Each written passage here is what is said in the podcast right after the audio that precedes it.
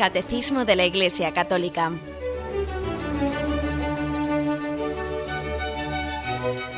Un programa dirigido por Monseñor José Ignacio Munilla, Obispo de San Sebastián.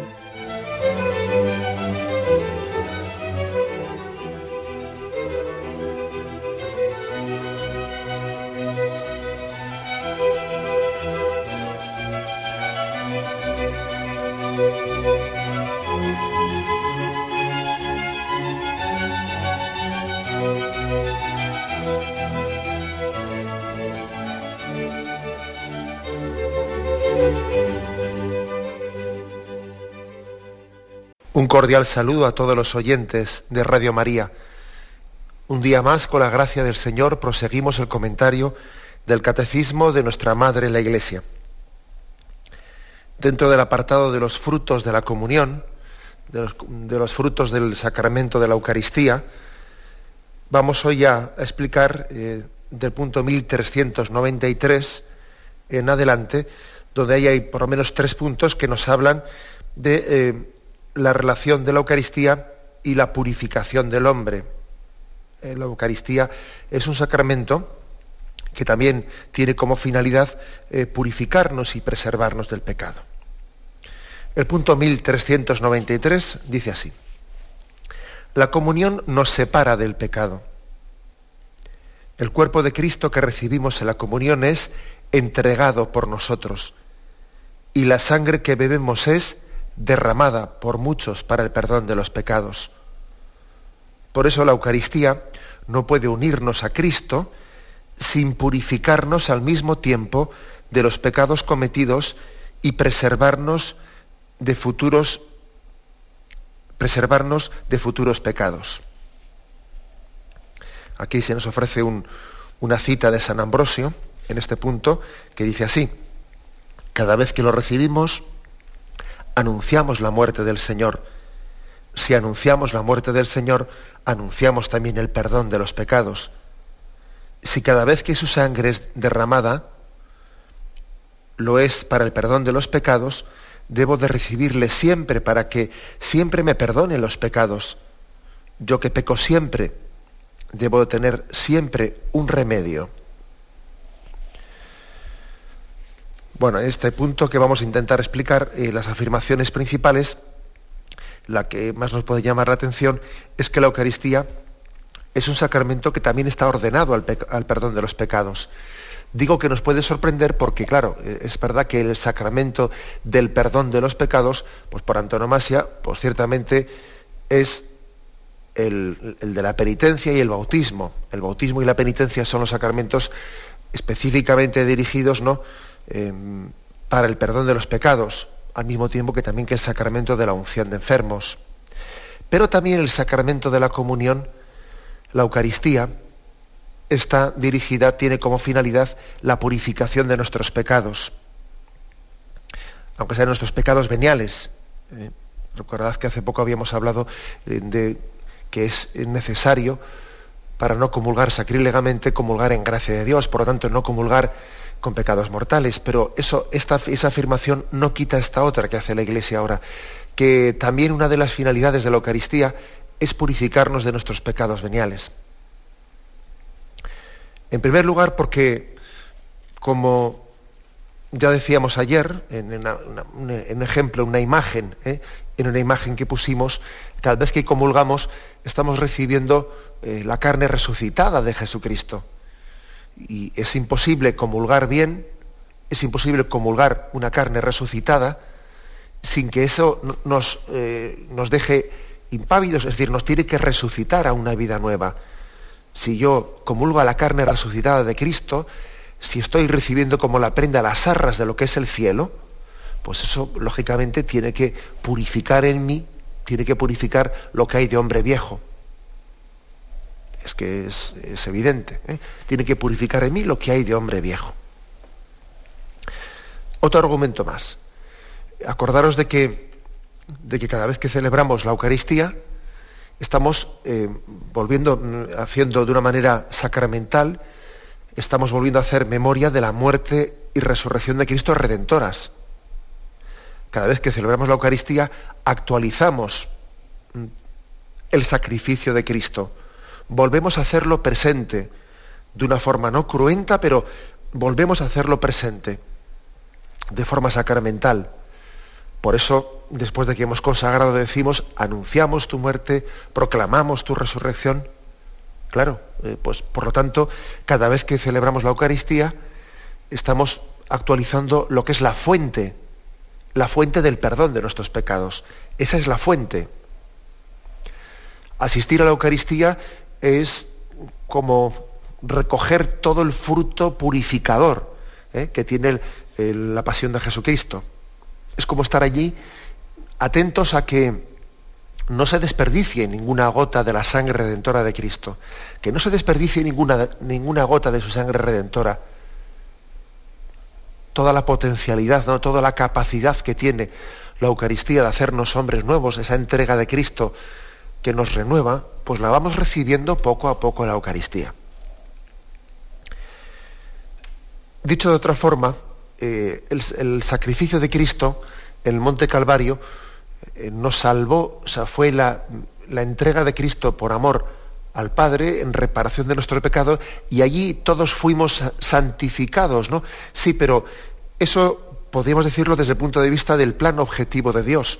Pero otra cosa ahora es que nosotros vayamos personalmente eh, haciendo nuestro, abriéndonos, abriéndonos a ese don de santificación. Y ese, ese abrirnos no es instantáneo, es progresivo. nosotros necesitamos pues, un tiempo de purificación para pasar del hombre viejo al hombre nuevo.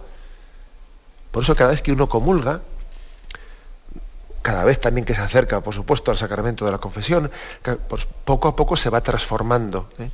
Se va transformando en, en el Cristo, en la imagen de Cristo, que Dios Padre ha soñado para nosotros.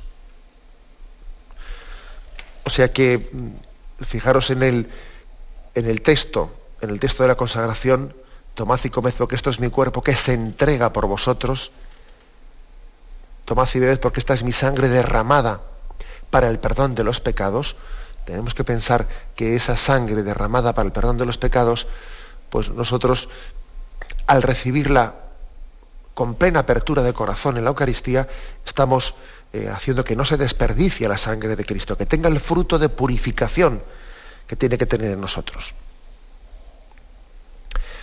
Bueno, y un argumento que yo creo que es el más, el, más contundente para entender esto, para entender por qué, por qué la comunión, la Eucaristía, nos purifica de nuestros pecados.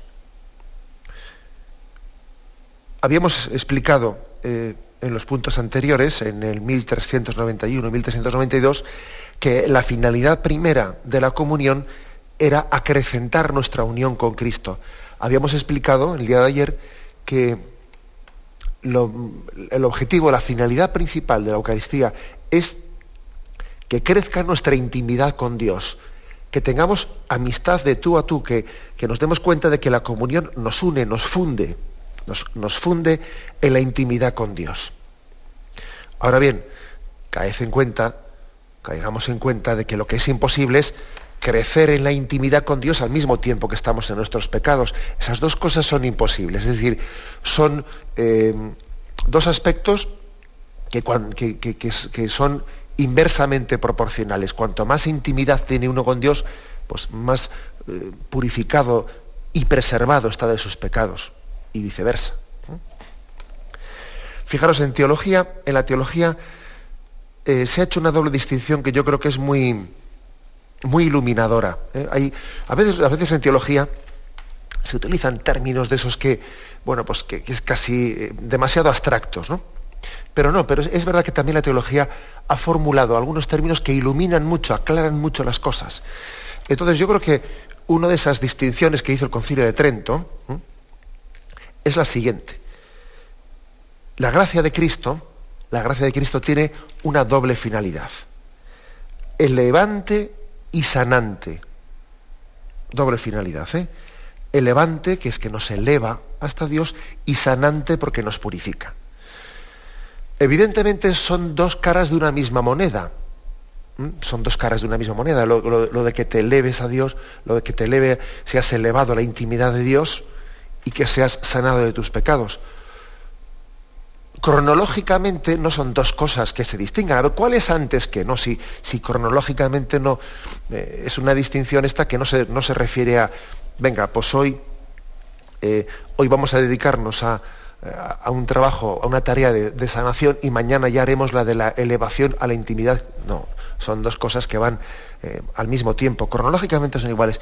Pero sí que es verdad que nos ilumina, nos ilumina esa distinción para que caigamos en cuenta de que si, la, si la gracia tiene una doble finalidad que es elevarnos a la condición de hijo de Dios al mismo tiempo que sanarnos de nuestros pecados, pues hay que decir, fijaros una cosa, cronológicamente las dos cosas suceden a la vez.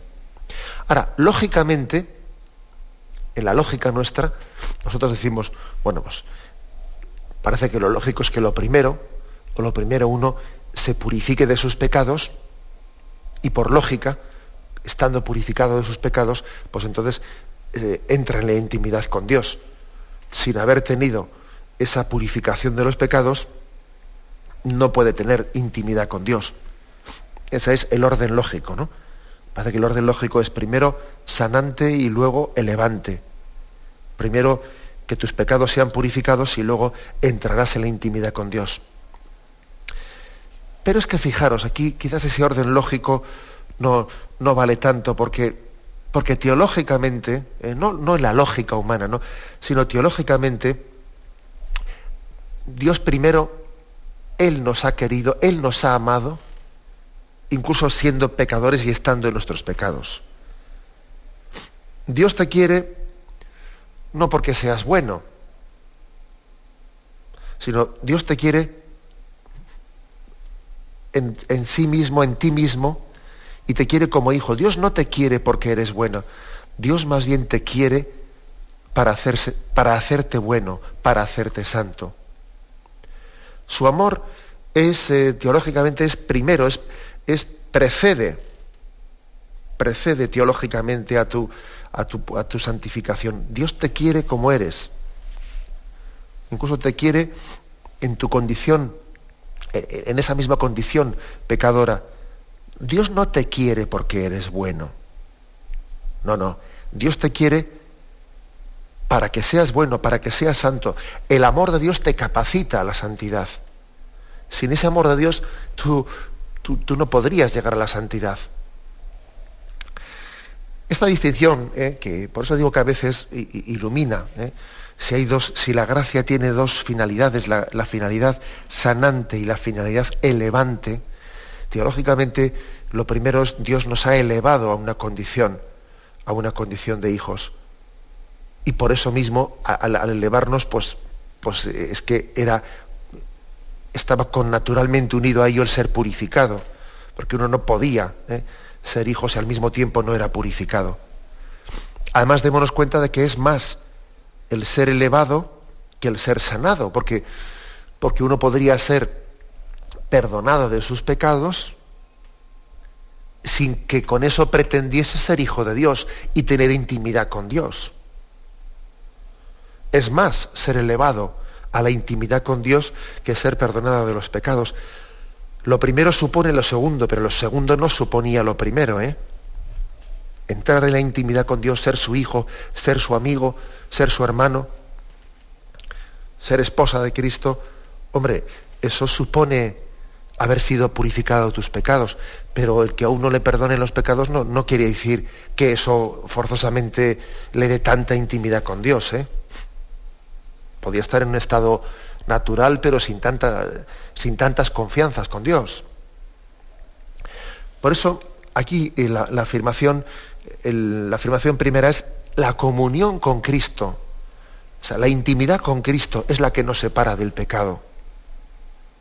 Cuanto más unido estés a Cristo, pues lógicamente más, más distante estás del pecado. Si nos cuesta tanto romper con nuestros pecados, si tenemos tantos eh, tonteos y devaneos, ¿no? Pues que no, nos, que no nos quepa duda que ahí lo que nos falta es un amor fuerte, un amor fuerte que nos capacite a romper con el pecado, ¿no? Es una falta de acto intenso del amor de Dios la que hace ahí que estemos ahí tonteando, tonteando, tonteando, porque es así. es decir, no, no se trata que eh, para, para, ser santo, para romper con el pecado, no es que haga falta, eh, la clave no está en una decisión voluntarista de decir quiero romper, no, no, sino que tú tengas un amor lo suficientemente intenso como porque te capacite para romper con, tu complicidad con el pecado. Un amor tibio, una relación con Cristo mediocre, superficial, etcétera, pues eh, no romperá definitivamente, no, no, no, nos capacitará para romper definitivamente con el pecado. ¿no? Ahora, el amor intenso pues hace que uno eh, rompa con el pecado definitivamente. Eso es, es, así. ¿eh? Bien, vamos a tener un momento, un momento de reflexión y continuamos enseguida.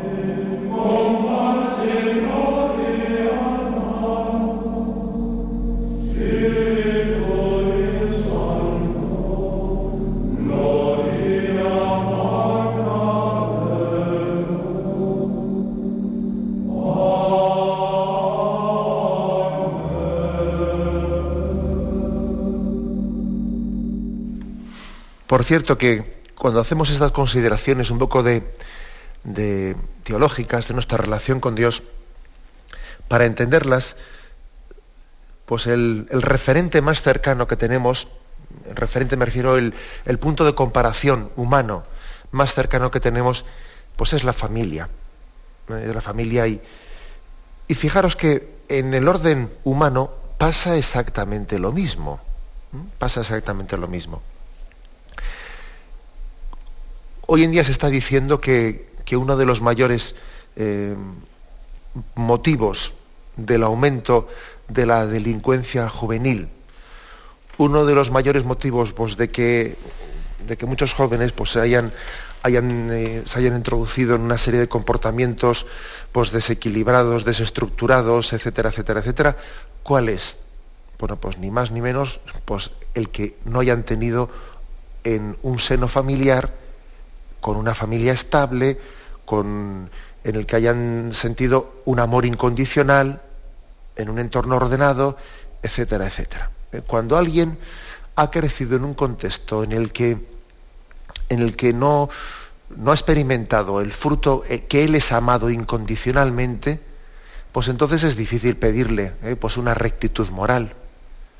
Solamente cuando uno es consciente de que es fruto del amor y lo ha experimentado, ¿no? Y ha experimentado que es fruto de una entrega generosa de amor y que la finalidad de, su vida es también una... Entonces, solamente entonces es capaz de dar lo mejor de sí mismo. Ocurre pues ya a nivel humano esto, ¿eh? Ocurre a nivel humano que cuando somos, cuando partimos de una experiencia familiar, de un haber sido amados incondicionalmente, no ese te quiero porque eres bueno, sino te quiero con un amor incondicional, capacitándote que es para que seas bueno, pues entonces uno verdaderamente eh, tiene muchos, muchos eh, argumentos, muchos agarraderos, pues, y muchas capacidades y muchas posibilidades de romper con una vida eh, pues de pecado con una vida desordenada. Ahora, no partiendo de eso, vas a ver tú pedirle, pedirle a un joven que sea recto, que sea tal, que sea cual, es pedir peras al olmo. Bueno, por eso digo que esto es, que es tan similar ¿eh? y que hay un punto de referencia tan estrecho entre, entre la imagen del amor humano y la imagen del amor divino. O sea, es que al fin y al cabo este amor humano ha sido creado a imagen y semejanza del amor divino. Es como un espejo eh, de nuestra relación con Dios. El espejo ese, eh, la relación con nuestros padres acaba siendo un espejo eh, de la relación con Dios. Por eso también aquí digo esto porque nos va a ayudar para la segunda afirmación que hace este punto. Este punto del catecismo ha distinguido dos cosas, que la comunión nos separa del pecado y dice, nos purifica de los pecados cometidos y nos preserva de futuros pecados. Son dos cosas.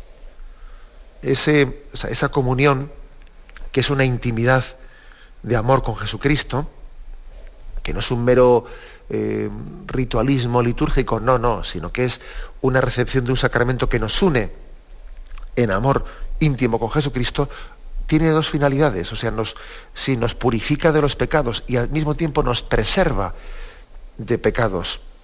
Nos purifica y nos preserva. Y lo de preservarnos, pues no es poca cosa, porque nosotros igual tendemos a, a valorar más, claro, pues la purificación. Porque claro, como ya nos habíamos sentido manchados, pues lógicamente vemos más esa mancha y valoramos mucho el que seamos purificados de ella. Bueno, lógico, ¿no? Pero valoremos mucho al mismo tiempo lo que es ser preservados. El hecho de que, de que nosotros, pues estoy seguro que las personas que me, que me están escuchando, aunque todos nos sentimos verdaderamente pecadores y todos tenemos conciencia de la debilidad de nuestra carne, todos tenemos conciencia de que somos, bueno, pues de que estamos siendo tentados, etcétera, pero al mismo tiempo también nos damos cuenta de que muchas cosas, pues las hacemos bien y, encima no nos cuesta hacerlas bien. Algunas cosas, por lo menos. Algunas cosas que vemos que para nuestros hermanos son una gran tentación. Hay hermanos nuestros a los cuales pues igual les, cuesta mucho una determinada tentación, ¿no? Pues, eh, pues igual puede haber alguien, estoy pensando pues en que igual le, cueste mucho la tentación pues de vivir sin drogas a otros le puede costar mucho la tentación de, ser eh, fiel a su esposa. A otros algunos tienen ciertas que, tentaciones muy fuertes de las cuales, sin embargo, están preservadas otras personas. Entonces, ¿por qué, por qué eh, unas personas sienten una gran facilidad en vivir mm, correctamente pues, eh, ciertos aspectos de la moral que a otros les cuesta mucho? Bueno, eh, la, respuesta a esta pregunta no puede ser simple, son muchos factores, ¿no? Ni, más ni menos. La respuesta no es simple, pero uno de los factores, uno de los factores también, es el que la gracia de Cristo, cuando uno se acerca a beber de la fuente de la gracia de Cristo, le preserva, le preserva de, muchas tentaciones y, por lo tanto yo creo que esto nos tiene que ayudar a ser también muy misericordiosos con ciertos hermanos nuestros que les vemos caer en ciertos pecados que, nosotros igual ni se nos ha pasado por la mente jamás caer en ese pecado. O sea, ni, hemos sentido tentación hacia ese pecado. Y vemos que para él es una esclavitud. Y lejos de mirarle por encima del hombro, ¿no? Como diciendo, pero qué, pero qué bruto que es este, ¿no? Lejos de mirarlo así, pues más bien nosotros nos tenemos que sentir eh, regalados por Dios diciendo, pues mire, pues yo he sido preservado de ese asunto, ¿no? no es como para que yo me sienta muy orgulloso de mí mismo, sino más bien muy agradecido a Dios. Muy agradecido porque por pura gracia, por pura misericordia, he sido preservado de ello. Bien, ya sé que también hay más factores ¿eh? y que únicamente estoy explicando uno, pero es que este uno es muy importante. Eh, la gracia de Cristo nos preserva, no solo nos purifica, eh, también nos preserva de, de, los pecados. Y en ello tenemos que ser muy humildes. Es, en el fondo es otro, otro de los otro de los conductos de los que Dios se sirve ¿no? para santificarnos el camino de, la humildad. Bien, pasamos al punto siguiente, el 1394, que explica más en profundidad esto. Como el, el, alimento corporal sirve para restaurar la pérdida de fuerzas, la Eucaristía fortalece la caridad, que en la vida cotidiana tiende a debilitarse. Y esta caridad vivificada borra los pecados veniales dándose a nosotros, Cristo reaviva nuestro amor y nos hace capaces de romper los lazos desordenados con las criaturas y de arraigarnos en Él. Y aquí se pone un texto de San Fulgencio de Ruspe, que dice, porque Cristo murió por, por nuestro amor. Cuando hacemos conmemoración de su muerte en nuestro sacrificio, pedimos que venga el Espíritu Santo y nos comunique el amor. Suplicamos fervorosamente que aquel mismo amor que impulsó a Cristo a dejarse crucificar por nosotros, sea infundido por el Espíritu Santo en nuestros propios corazones, con objeto de que consideremos al mundo como crucificado para nosotros y sepamos vivir crucificados para el mundo y llenos de caridad, muertos para el pecado, vivamos para el mundo. Perdón, vivamos para Dios. Aquí la afirmación primera es que la comunión, o sea, ¿de qué manera la comunión eh, nos borra los pecados veniales? O sea, ¿de qué manera ocurre eso? Porque nosotros tendríamos, pues podríamos pensar equivocadamente, pues que bueno, hay una especie de como decreto divino que el que comulgue, pues tiene pues un, una especie de recompensa de, perdón de los pecados veniales, como si fuese un, un, decreto divino, una especie de acto voluntarista de Dios, ¿no? Venga, al que, al que comulgue le voy a otorgar tal, eh, tal recompensa, y eso hay que quitárselo de la cabeza no, no, no, es, no podemos explicar eso así, sino que comulgar fortalece la caridad, es decir, es un aumento de amor. Comulgar supone, claro, por eso no es lo mismo comulgar bien que comulgar mal. Es decir, no se le perdonan los pecados veniales de la misma manera al que comulga con devoción o sin devoción. Pues es que no, evidentemente no es un acto mecánico, automático, como si fuese una especie de decreto de que, a ver, venga, si comulgas, yo te voy a dar una especie de, un acta de, eh, te entrego, permitidme un poco, ¿no? Pues que, que vamos, que estoy un poco eh, forzando, poniendo un ejemplo, pero es para que gráficamente se me entienda, como si Dios dijese, venga, al que comulgue yo le doy un, pues una dispensa de, pecados veniales. No, no es eso, no es un decreto externo así voluntarista, no, no, no es un acto jurídico, no sino que es que la comunión supone un aumento de tu caridad. Comulgar bien es amar más. Y si yo amo más, ese amor es el que me purifica. ¿eh? Ese amor de Dios es el que purifica los pecados veniales. Porque cuanto más ames, ese amor está dando calor a una amistad con Dios. ¿Y qué, es, qué era un pecado venial sino un debilitar la amistad con Dios? Si el pecado venial debilita la amistad con Dios, pues lógicamente un acto intenso de amor a través de la comunión, pues lógicamente te purifica de los pecados veniales. No entendamos pues esto del perdón de los pecados veniales como una especie de acto jurídico, no, no. Eh, se trata de que si el pecado venial es debilitar una amistad, comulgar es todo lo contrario, es crecer en intimidad con Dios, luego lógicamente se perdonan los pecados veniales. Porque la amistad, la amistad es lo contrario al pecado venial. Si el pecado venial debilita, el acto de amor intensifica una amistad con Dios. Y a esto se añade en este, en este texto de San Fulgencio de Ruspe, se habla de un término muy paulino, el estar crucificado para el mundo, ¿no? Dice aquí, con objeto de que consideremos al mundo como crucificado para nosotros y sepamos vivir crucificados para el mundo y llenos de caridad, muertos para el pecado, vivamos para Dios. ¿Qué significa esto de estar crucificado? ¿no? Eh, yo estoy crucificado para el mundo, el mundo está crucificado para mí. Esta expresión, que es muy paulina, hace referencia a que nuestro, nuestro horizonte, en nuestro horizonte, nosotros eh, hemos dejado de poner la esperanza, la esperanza en, la felicidad que podamos obtener.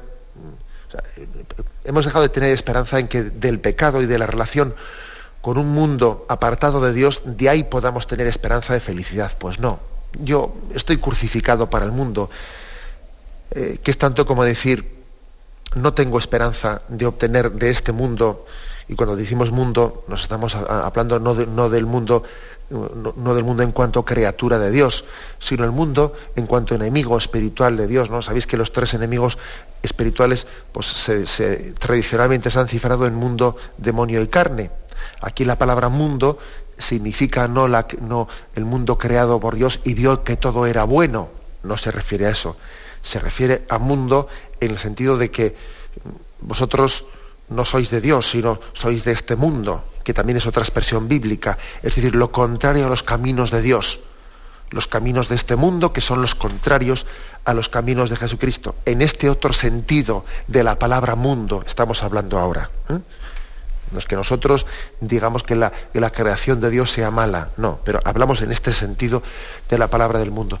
Pues en este sentido es en el que decimos, yo estoy crucificado para el mundo, y el mundo está crucificado para mí que es como decir, mira, yo no voy a, no voy a buscar en este mundo lo que no puede darme. No voy a estar buscando en este mundo una felicidad, un gozo interior, pues que yo sé que el mundo me promete, me está ofreciendo, mintiéndome porque no puede dármelo. No me lo puede dar. Por mucho que me lo esté continuamente prometiendo, me promete felicidad y solamente es capaz de darme un momento, un instante de placer unido a un vacío interior muy grande. Este es el sentido, pues, de que yo estoy crucificado por el mundo y el mundo está crucificado para mí.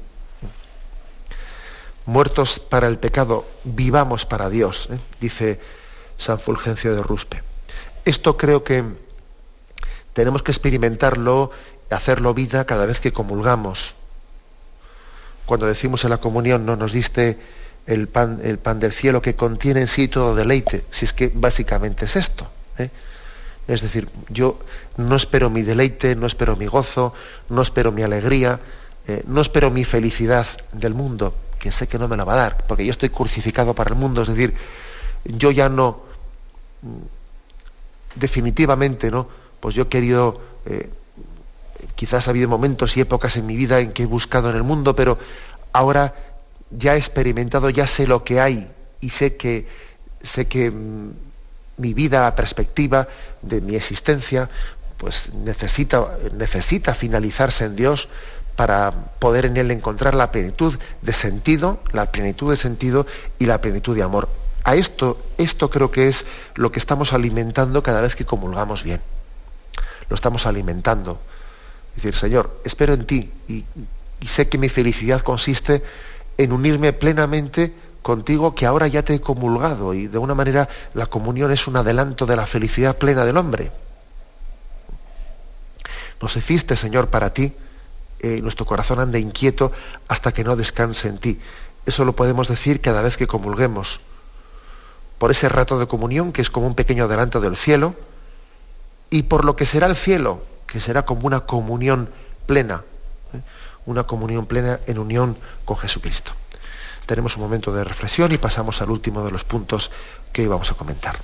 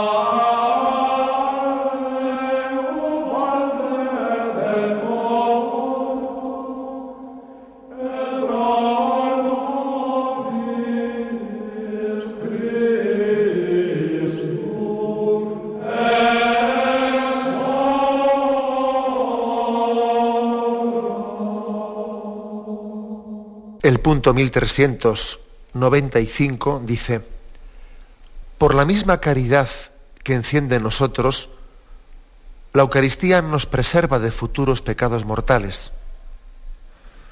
Cuanto más participamos en la vida de Cristo y más progresamos en su amistad, tanto más difícil se nos hará romper con Él por el pecado mortal. Luego seguimos con la segunda parte, pero ahora quedemos con esto que hemos dicho. Lo cual, esto que dice que cuanto más unidos estemos a Cristo, más difícil será pues caer en los pecados mortales.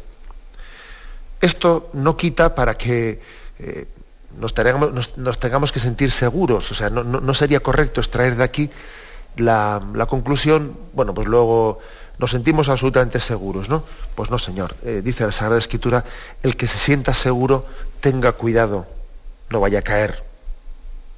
Y siempre pedimos en el Padre nuestro, con mucha humildad, no nos dejes caer en la tentación. Y no sería, eh, una, no sería una conclusión equilibrada el que uno dijese, bueno, pues como yo eh, pues recibo la Eucaristía, etcétera, pues estoy preservado eh, casi y he superado ya la etapa, he superado la etapa, la posibilidad de caer en los pecados, los pecados graves. No, no sería eso una conclusión, porque es que luego a veces Dios en su designio, en su providencia, permite que alguno se pegue una buena torta y es una, una auténtica lección de humildad. ¿eh? No es que Dios quiera positivamente que nadie peque, por supuesto, pero a veces Dios uno se da cuenta, ¿no? como confesor, como, eh, como acompañante espiritual, como director espiritual, se da cuenta que a veces el Señor permite que alguno se pegue una buena torta. Me refiero a una buena torta, pues porque igual llevaba una vida una vida espiritual que aparentemente pues estaba, eh, había superado pues, ciertas cosas y luego de repente se ve cayendo en una cosa que él la, pensaba totalmente superada, ¿no? Y es una buena lección de humildad para decir, oye, no te creas que, tú estás preservado de nada. Máxime cuando en nuestros días, pues en la, eh, la, forma de vida tan desordenada actual, ¿no? En la que tenemos, pues hace que, que, estemos todos ¿no? Eh, muy cerca de los desórdenes morales, eh, muy cerca, porque claro, los tenemos a, eh, vamos a, mano en cualquier momento, ¿no? Y eso nos tiene que hacer sentirnos muy humildes y nunca pensar que yo ya he superado la etapa, como una etapa de, pues de peligro, de pecado, y ahora ya estoy por encima del bien y del mal. Bueno, pues eso, dicho sea de, sea, dicho sea de entrada, sería una mala interpretación. Bien, pero es verdad, es verdad que cuanto mejor, o sea, que cuanto más encaminado esté uno en la vida de amistad con Jesucristo, que cuanto más con natural le sea a él, pues la, unión eh, eucarística, bien hecha, no artificialmente hecha, ¿no? sino hecha con intimidad, con humildad, pronunciando el Señor, yo no soy digno de que entres en mi casa, pues con, con humildad, ¿no? pues es verdad que más preservados estamos de, muchos peligros. Precisamente esa acusación que tanto se hace, ¿no? que, eh, que parece que es casi ya como una frase hecha, eh, a veces de ciertos católicos, católicos pues que se han alejado de los sacramentos y entonces empiezan a criticar, ¿no? Y bueno, pues esos que, esos que van a misa y esos que no sé qué, eh, ¿qué se pensarán? Que son mejores y son los peores y tal, ¿no? Yo, muchas veces cuando he escuchado esa frase, que además se, ve claramente que esa frase está dicha en un tono de, de intentar exculparse, ¿no? Parece como que uno se siente un tanto, eh, le remuerde la conciencia porque sabe que debería de ser más practicante, sabe que debería de, de, frecuentar más los sacramentos, que debía estar más cerca del Señor.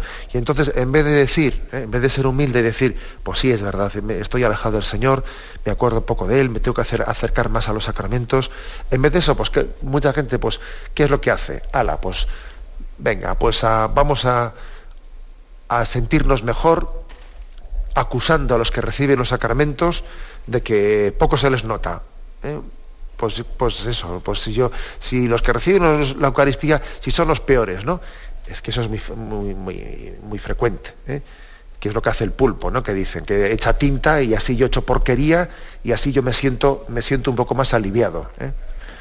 en vez de, que en vez de dejar que mi conciencia me, esté interpelando y me esté tocando la puerta diciendo, oye, te has alejado del Señor, lo que haces es, venga, emborronar, echar porquería diciendo, si los que reciben los sacramentos y total, si son peores que yo, hombre, si son peores. Eh, es una reacción, una reacción soberbia, muy poco humilde, eh, muy poco humilde. Porque, vamos a ver, nosotros no decimos, eh, no se nos ocurre decir que los que reciben los sacramentos son personas de otra categoría. No, precisamente recibimos los sacramentos porque nos sentimos mendigos de la gracia. Si nos sintiésemos muy seguros de nosotros mismos, si nos sintiésemos que nuestras fuerzas no pues son capaces precisamente porque me siento me siento muy débil, necesito de la gracia de Cristo y recurro a ella. Si tú te crees tan fuerte y tan seguro de ti mismo, que te parece que puedes prescindir de los sacramentos, ala, pues yo, ¿qué quieres que te diga? Pues yo no.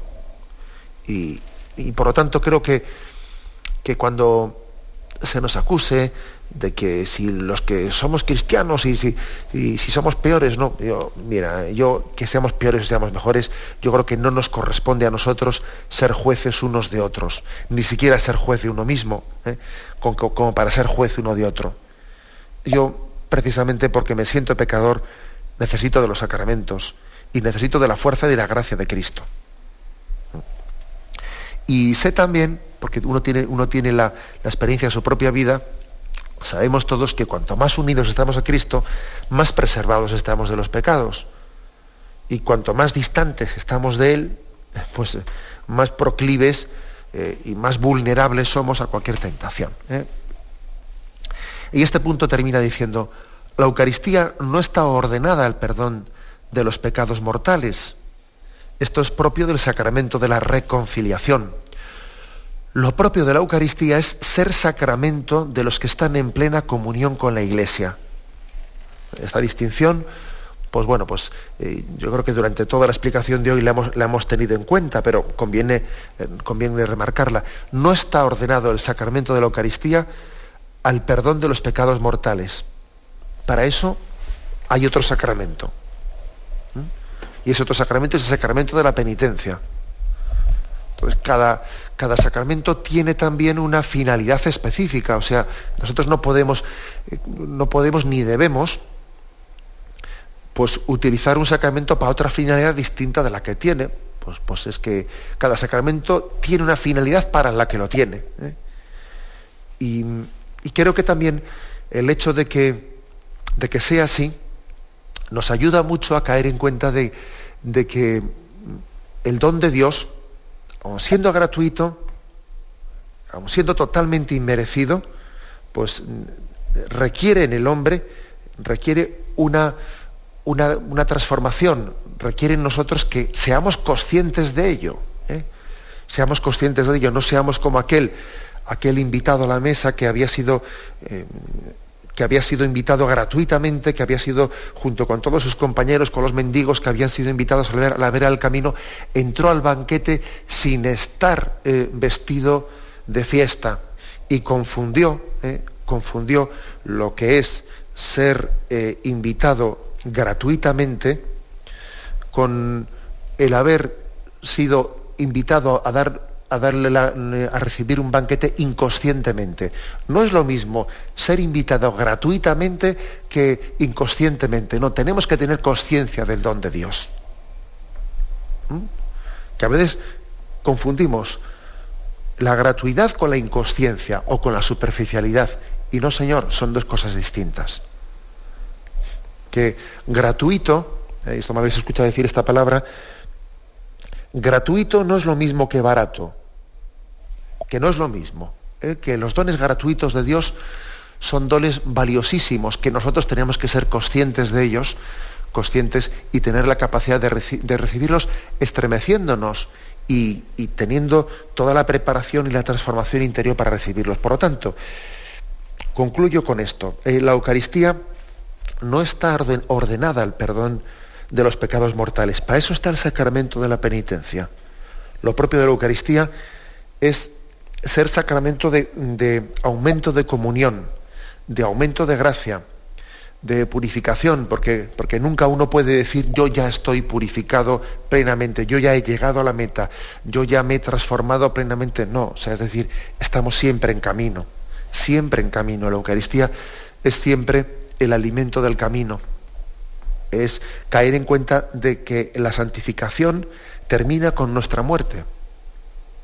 Bueno, y no únicamente eso, sino que después está el purgatorio como un estado que, todavía, por la misericordia de Dios, completa la santificación del hombre. ¿eh? O sea que es que mm, hay de aquel que piense que ya ha completado su camino la santificación. La Eucaristía está eh, engarzada en esta conciencia de continuo crecimiento en esa santificación.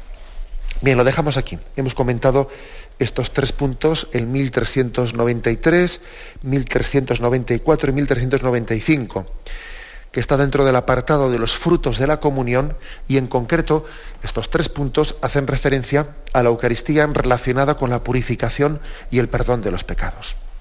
Eh, vamos mm, a concluir y nos despedimos con la bendición de Dios Todopoderoso.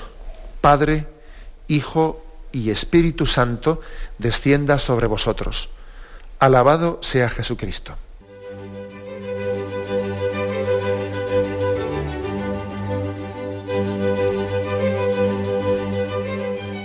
Finaliza el Catecismo de la Iglesia Católica, un programa dirigido por Monseñor José Ignacio Munilla, obispo de San Sebastián.